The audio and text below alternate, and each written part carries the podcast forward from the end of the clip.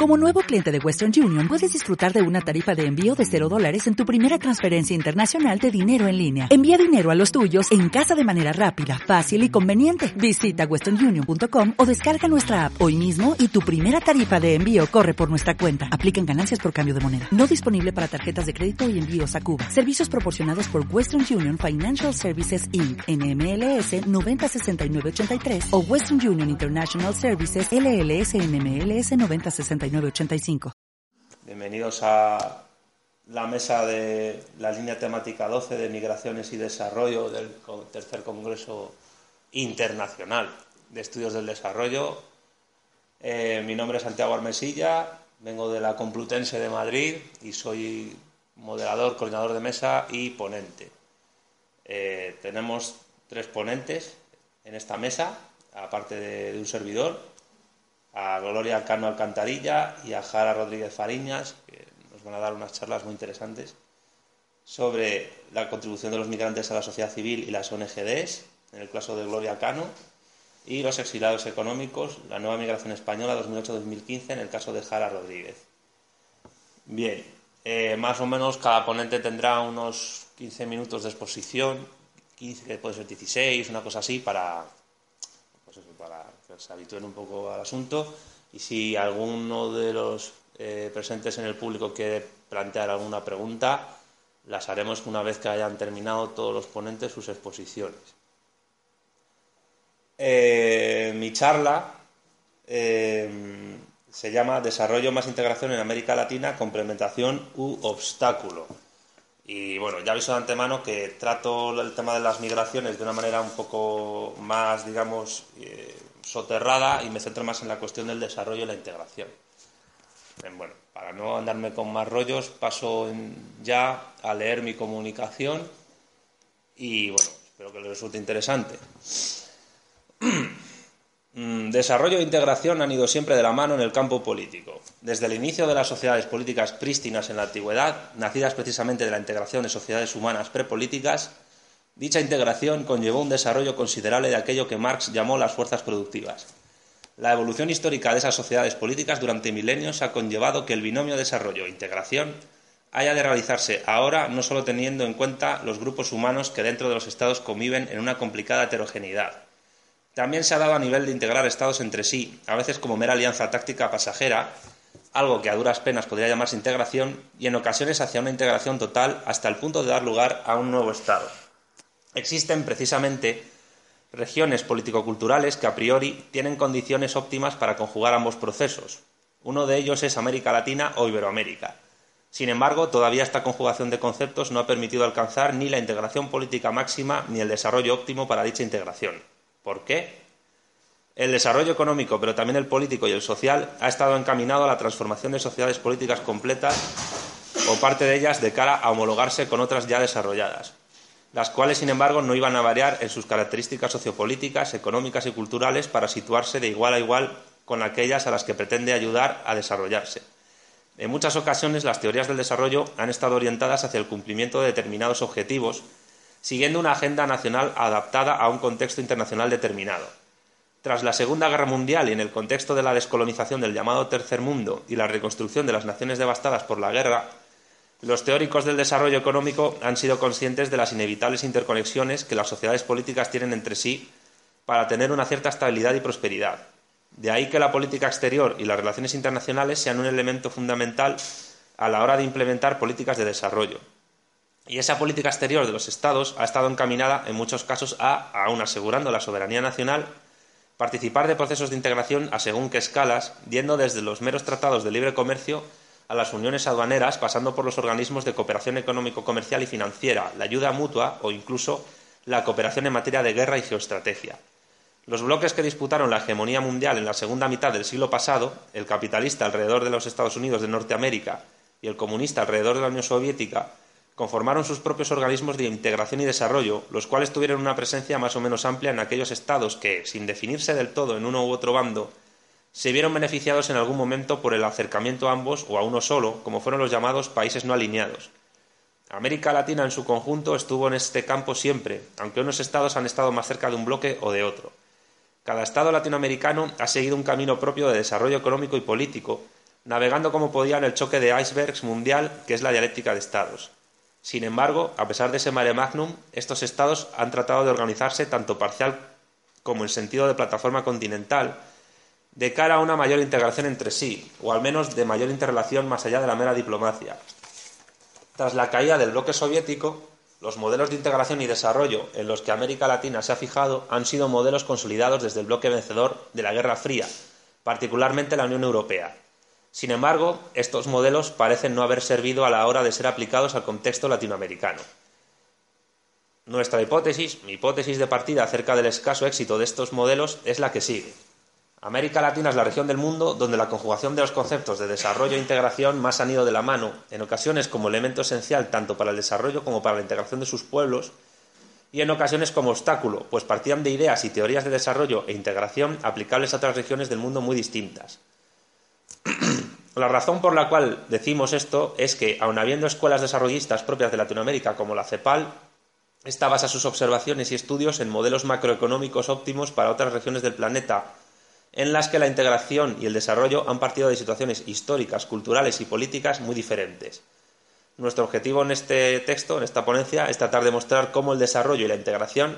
han sido conceptos conjugados más como obstáculo que como complementación para el caso iberoamericano y cómo podría, y cómo podría realizarse una conjugación en sentido inverso. Cabe hacer una breve aproximación ontológica a la cuestión planteada en la introducción, tanto la integración de sociedades políticas en otras nuevas, sea parcial o total, como la desintegración de las mismas, ha ido acompañada siempre de procesos de desarrollo a varios niveles. Ha habido procesos de desarrollo técnico, tecnológico y científico durante procesos de desintegración de sociedades políticas y también ha habido periodos de decadencia. En ambos casos, decadencia y esplendor influyen factores exógenos y endógenos a la sociedad política. Las líneas históricas que determinan causalmente la integración y el desarrollo en América Latina son tantas y de tal magnitud que solo teniendo en cuenta todas se podría ver si el resultado es el verdaderamente esperado por los actores en liza o no. El proceso de integración latinoamericano no es reciente y desde sus inicios, prácticamente desde la independencia en el primer tercio del siglo XIX, sino antes, no ha podido desprenderse del concepto de desarrollo. La cuestión de la integración y el desarrollo latinoamericanos es prácticamente un género literario en sí mismo y, por tanto, una cuestión política e histórica de primera magnitud. La historia contemporánea de Iberoamérica, en buena medida, ha sido la historia de los intentos de desarrollo e integración de esta región del mundo, y los vaivenes de esta historia, en gran parte, han variado por los cambios que la definición de los conceptos de desarrollo e integración han tenido. Hubo una fecha clave para entender este proceso histórico. El 20 de enero de 1949, cuando Harry S. Truman accedió a la presidencia de los Estados Unidos articulando su discurso de investidura, las líneas fundamentales de la ideología del desarrollo o desarrollismo, diferenciando entonces desarrollo de subdesarrollo, o lo que es lo mismo, Norteamérica y aliados de aquellos que no lo eran. Desde entonces, desarrollo ha sido una teoría y praxis procesual que se adapta y cambia siguiendo lógicas propiamente modernas. América Latina se tuvo que adaptar desde entonces a las llamadas fases del desarrollo. Primero la que transcurre entre las décadas de 1950 y 1970, la de la modernización convencional, que obliga al tercer mundo a seguir las formas del llamado primer mundo, el mundo capitalista. Segundo, la que se empieza a conformar durante la década de 1970, en las que las teorías del desarrollo y la teoría de la dependencia se influyen mutuamente, propugnando formas nuevas de relaciones internacionales para posibilitar el desarrollo del tercer mundo. La tercera fase sería la que, influida por la dialéctica entre teorías desarrollistas y de la dependencia, conlleva la aparición, hacia la década de 1980, de teorías que tratan de superar a las otras dos, aún influidas por aquellas, como son las teorías del sistema mundo y las postestructuralistas. La cuarta fase apareció con la caída del bloque comunista que comandaba la URSS y el asentamiento de las teorías de la globalización. Estas últimas reconectaron con las primeras teorías desarrollistas de mediados del siglo XX y en América Latina coincidirían en los nuevos enfoques de integración y desarrollo actualmente dominantes, tanto desde la CEPAL como desde organismos internos aparentemente diferenciados en lo ideológico de aquella. A nuestro juicio, podría conformarse una nueva fase en Iberoamérica que no renegara ni del desarrollo ni de la integración, pero que tuviese en cuenta la sucesión de fases teóricas y práctico-prácticas de desarrollo e integración arriba relatadas, sin negar sus puntos fuertes de interés y acierto, pero que no han conseguido precisamente el objetivo de complementar integración y desarrollo iberoamericano en sentido pleno. Desde Simón Bolívar y José de San Martín hasta la conformación de la UNASUR, el Mercosur o el ALBA, ha habido varios intentos de integración latinoamericana, más económico-diplomática que política, el siglo XX está lleno de hitos a este respecto. Por ejemplo, el Acta de Buenos Aires de 1990 de cara a establecer un mercado común entre Brasil y Argentina. Este acuerdo, pensado para potenciar el desarrollo mutuo entre ambas naciones, fue el núcleo sobre el que más tarde se conformó la ya mencionada UNASUR. América Latina no es la excepción a un mundo en el que las unidades supraestatales son casi la norma para organizar a millones de personas alrededor de determinadas líneas económicas, políticas, culturales o diplomáticas. Aunque sí es verdad que estos acuerdos en Latinoamérica no se han cumplido siempre exitosamente, pues las unidades transestatales que han conseguido un mayor éxito son aquellas que, precisamente, se han adecuado a las ideas y teorías del desarrollo dominantes tras 1991, cuando se inicia la, readecuación a los planes y programas más puramente neoliberales. Caída de la Unión Soviética, firma del Tratado de Maastricht, firma del Convenio de Libre Comercio entre Canadá y Estados Unidos, Iniciativa de las Américas, iniciada en 1990, que permitió la creación del Banco Interamericano de Desarrollo, más comienzo de la Primera Guerra del Golfo y la Guerra de los Balcanes en 1991, es el contexto histórico donde el desarrollo e integración iberoamericanos trata de vadearse como respuesta a dichos acontecimientos. La integración y el desarrollo adoptados, por tanto, han estado influidos, y hoy todavía ocurre así, por las políticas seguidas por las grandes potencias internacionales en el devenir del mundo postsoviético en que vivimos, tratándose de un desarrollo y una integración defensivos, subproducto de la globalización. Y a nuestro juicio, estas características es lo que han posibilitado que el desarrollo y la integración latinoamericanas sean más un obstáculo para sí mismas que una realidad efectiva, en tanto que cuanta mayor interrelación defensiva de las economías iberoamericanas con el proceso globalizador, menor integración y menor desarrollo centrífugo habrá en la plataforma iberoamericana. Todo objetivo de integración conlleva objetivos específicos de desarrollo, y si no se cumplen esos objetivos se considerará que dicha integración está en crisis y deberá, si quiere sobrevivir, ser reformulada sustancialmente, cosa que también habría que hacer si se da una reversión de los objetivos logrados, llegando incluso a la disolución del acuerdo o también cuando no hay correspondencia entre el marco jurídico político y los planes y programas de desarrollo, es decir, cuando no hay una mutua adecuación a la coyuntura de que se trate.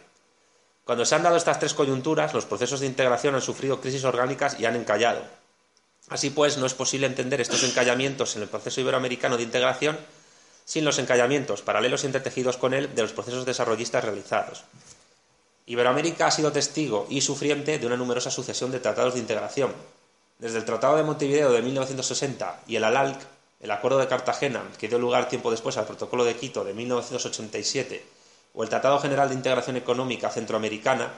pensado para la subregión centroamericana, valga la redundancia, todos ellos fueron intentos de integración que chocaron contra una realidad política compleja que no permitió dicha integración,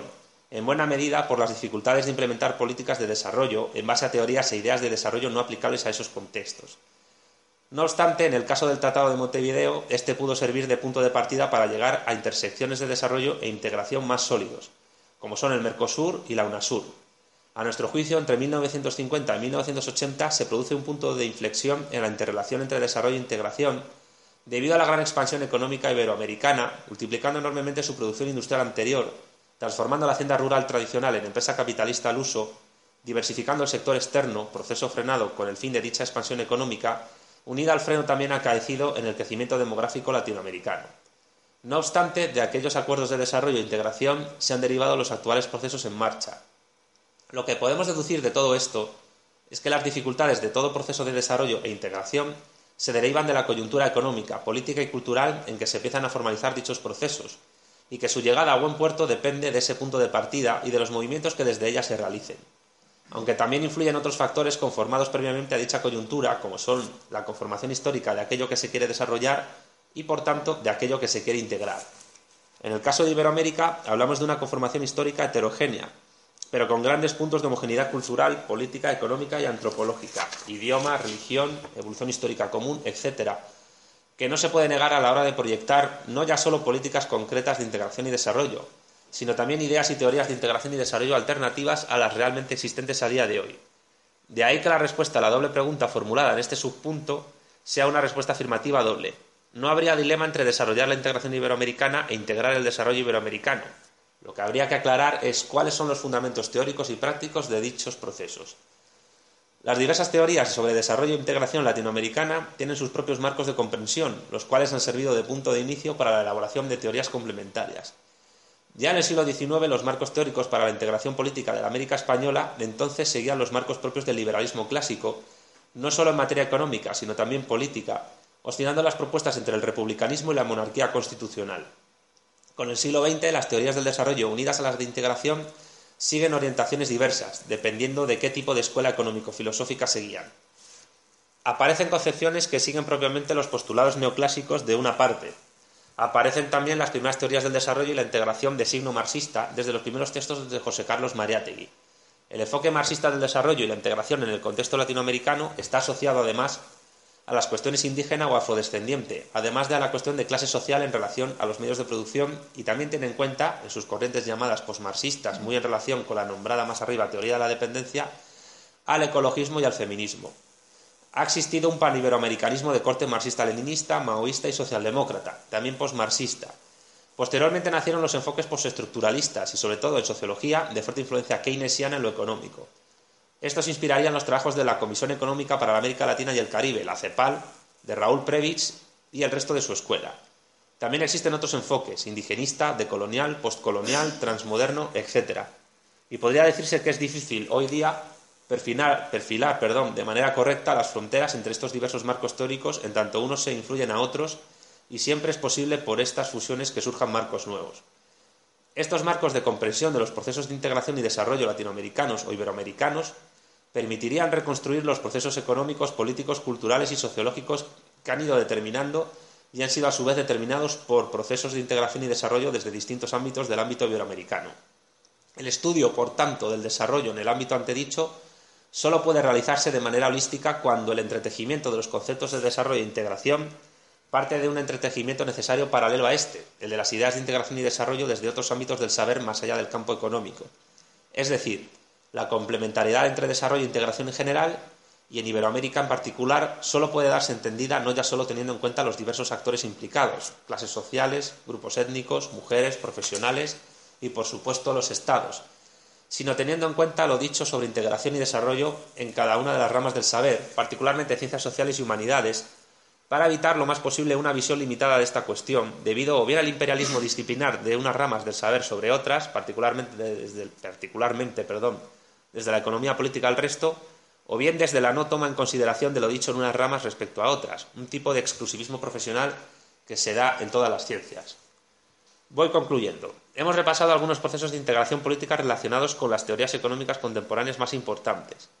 El desarrollo técnico de las poblaciones precolombinas, incluidos los estados maya, inca y azteca, no permitió una integración efectiva de los pueblos limítrofes. Tuvieron que llegar españoles y portugueses, sobre todo, para, gracias a a su superioridad tecnológica y científica, realizar una integración efectiva de lo que hoy se conoce como Iberoamérica. La creación de ciudades, universidades, calzadas, templos religiosos, sitios de impresión de libros, puertos, puestos militares, etc., permitió asentar los grandes logros de las civilizaciones anteriores. La pólvora, la rueda para uso de transporte. Los aztecas conocían la rueda, pero la utilizaban como medio decorativo y para juguetes. La filosofía griega, el derecho romano, la teología cristiana católica, junto con la explotación de fuerza de trabajo esclava indígena mediante una división del trabajo, con rasgos propios tanto del feudalismo y los señoríos como del mercantilismo protocapitalista propio de los inicios de la modernidad, permitió en conjunto un desarrollo sin precedentes en América anterior a la conquista española y portuguesa. Por su parte, otras potencias europeas como Holanda, Francia y después Inglaterra desarrollaron sus, sus propias políticas coloniales. Con la independencia de Estados Unidos en 1776 y de Haití en 1804, nacieron los primeros estados independientes del continente, y con la Guerra de Independencia Española de 1808-1814 comenzaron las repúblicas hispanoamericanas sus procesos independentistas. Completadas hacia la década de 1820 en gran parte, salvo Santo Domingo, posteriormente llamado República Dominicana, y Cuba, que se independizarían más tarde, se pretendió desde diversas iniciativas, los mencionados Bolívar y San Martín, unificar los territorios independizados de España y partiendo de unos centros comerciales ya importantes antes, sobre todo Buenos Aires al sur y la Ciudad de México al norte, entre medias Lima, consolidar una nueva potencia política en el planeta. No ocurrió así. Los procesos independentistas culminados supusieron, más que nada, un freno tanto a los procesos de integración como al desarrollo económico y político, entre otras cosas porque las nuevas repúblicas estaban supeditadas a la hegemonía comercial, militar y política del Imperio Británico, el cual, sin embargo, nunca consiguió hacerse con el control efectivo de ninguna de ellas, ni siquiera del Brasil, independizado de Portugal, tradicional aliada británica, en 1825. Aun así, la venta exclusiva de materias primas y de productos de monocultivo condenó a las repúblicas latinoamericanas durante el resto del siglo XIX a una economía en la periferia del comercio mundial, incapaz de competir con la industria británica, francesa o alemana. Estos procesos, unidos al crecimiento exponencial de los Estados Unidos del Norte de América, tanto a nivel económico como a nivel demográfico, y geográfico, tecnológico y científico, hizo que se constituyera como la gran potencia política del nuevo continente, a cuyos planes y programas ideológico-políticos, la doctrina Monroe y el destino manifiesto, se supeditaron el resto de repúblicas menores, salvo Brasil en extensión y en población. Desde entonces, los proyectos desarrollistas de las burguesías locales latinoamericanas tuvieron que estar supeditados a los intereses geoestratégicos de las potencias occidentales, principalmente Estados Unidos. Durante la primera mitad del siglo XX, Iberoamérica, salvo los episodios políticos trascendentales, como la Revolución Mexicana de 1910 y el auge del peronismo en la Argentina, desarrolla su historia a expensas de, de las grandes convulsiones políticas, económicas y bélicas del resto del mundo. Pero ya indicamos más arriba que tras la Segunda Guerra Mundial, el recorrido iberoamericano en torno al desarrollo y la integración cambió, complejizándose aún más. En 1948 nace la CEPAL, ya lo he dicho, y alrededor de sus líneas teóricas se conforman organizaciones supranacionales latinoamericanas como las mencionadas ALALC, la LADI en 1968 o el CARICOM en 1973. Diversas crisis económicas internacionales como la del petróleo en 1971 y demográficas como la sufrida por el continente en la década de 1980 en un marco histórico de continuas revoluciones y contrarrevoluciones en diversos países, frenaron los procesos de integración y dieron lugar a diversos vaivenes en las políticas de desarrollo implementadas por cada país, sujetas a directrices desarrollistas teorizadas en ámbitos internacionales ajenos. Con el siglo XXI, la combinación de desarrollo e integración coge nuevos bríos. En respuesta al ALCA, nace el ALBA TCP en 2008, en torno al bolivarianismo venezolano, también llamado socialismo del siglo XXI, corriente claramente latinoamericanista, indigenista integradora y en cierto sentido decolonial. Estos gobiernos bolivarianos también se integraron en el Mercosur y la UNASUR, en los que los diversos gobiernos socialdemócratas como el de Brasil, Paraguay, Chile o la Argentina kirchnerista participaron activamente. Como alternativa a estas corrientes, pero en materia de mercados ampliados, complementariamente, ya lo he dicho, se conforma en 2015 la Alianza del Pacífico, más cercana a Estados Unidos y siguiendo corrientes desarrollistas propiamente liberales o keynesianas. Bueno, el keynesianismo es liberalismo también, pero lo pongo para diferenciar, en sentido popular. Lo cierto es que los procesos de desarrollo e integración latinoamericanos siguen estando presentes hoy en día, y aunque han tenido momentos de cierre sobre sí mismos o de apertura y por tanto de dispersión a día de hoy, tras casi 200 años de independencia, todavía no se han complementado de tal manera que primero no han integrado el continente por completo y segundo no han permitido un desarrollo óptimo que les ponga al nivel de las grandes potencias en técnica, tecnología y ciencia del presente. Concluyo. Aunque a priori pueda decirse que integración y desarrollo en la arena política de la historia contemporánea de Iberoamérica sean conceptos conjugados, la forma en que esta conjugación se ha llevado a cabo por las personas encargadas de ejercitar dicha conjugación hasta ahora no ha permitido cumplir con la mayoría de objetivos que los diversos organismos nacionales y regionales de Iberoamérica se han ido poniendo en diversos contextos históricos.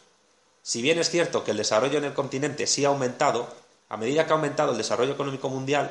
todavía está lejos de llegar a los estándares de Europa o de Estados Unidos y Canadá. Más bien parece que la integración y el desarrollo latinoamericanos han estado supeditados a la integración de las economías latinoamericanas a las mercancías del mundo desarrollado,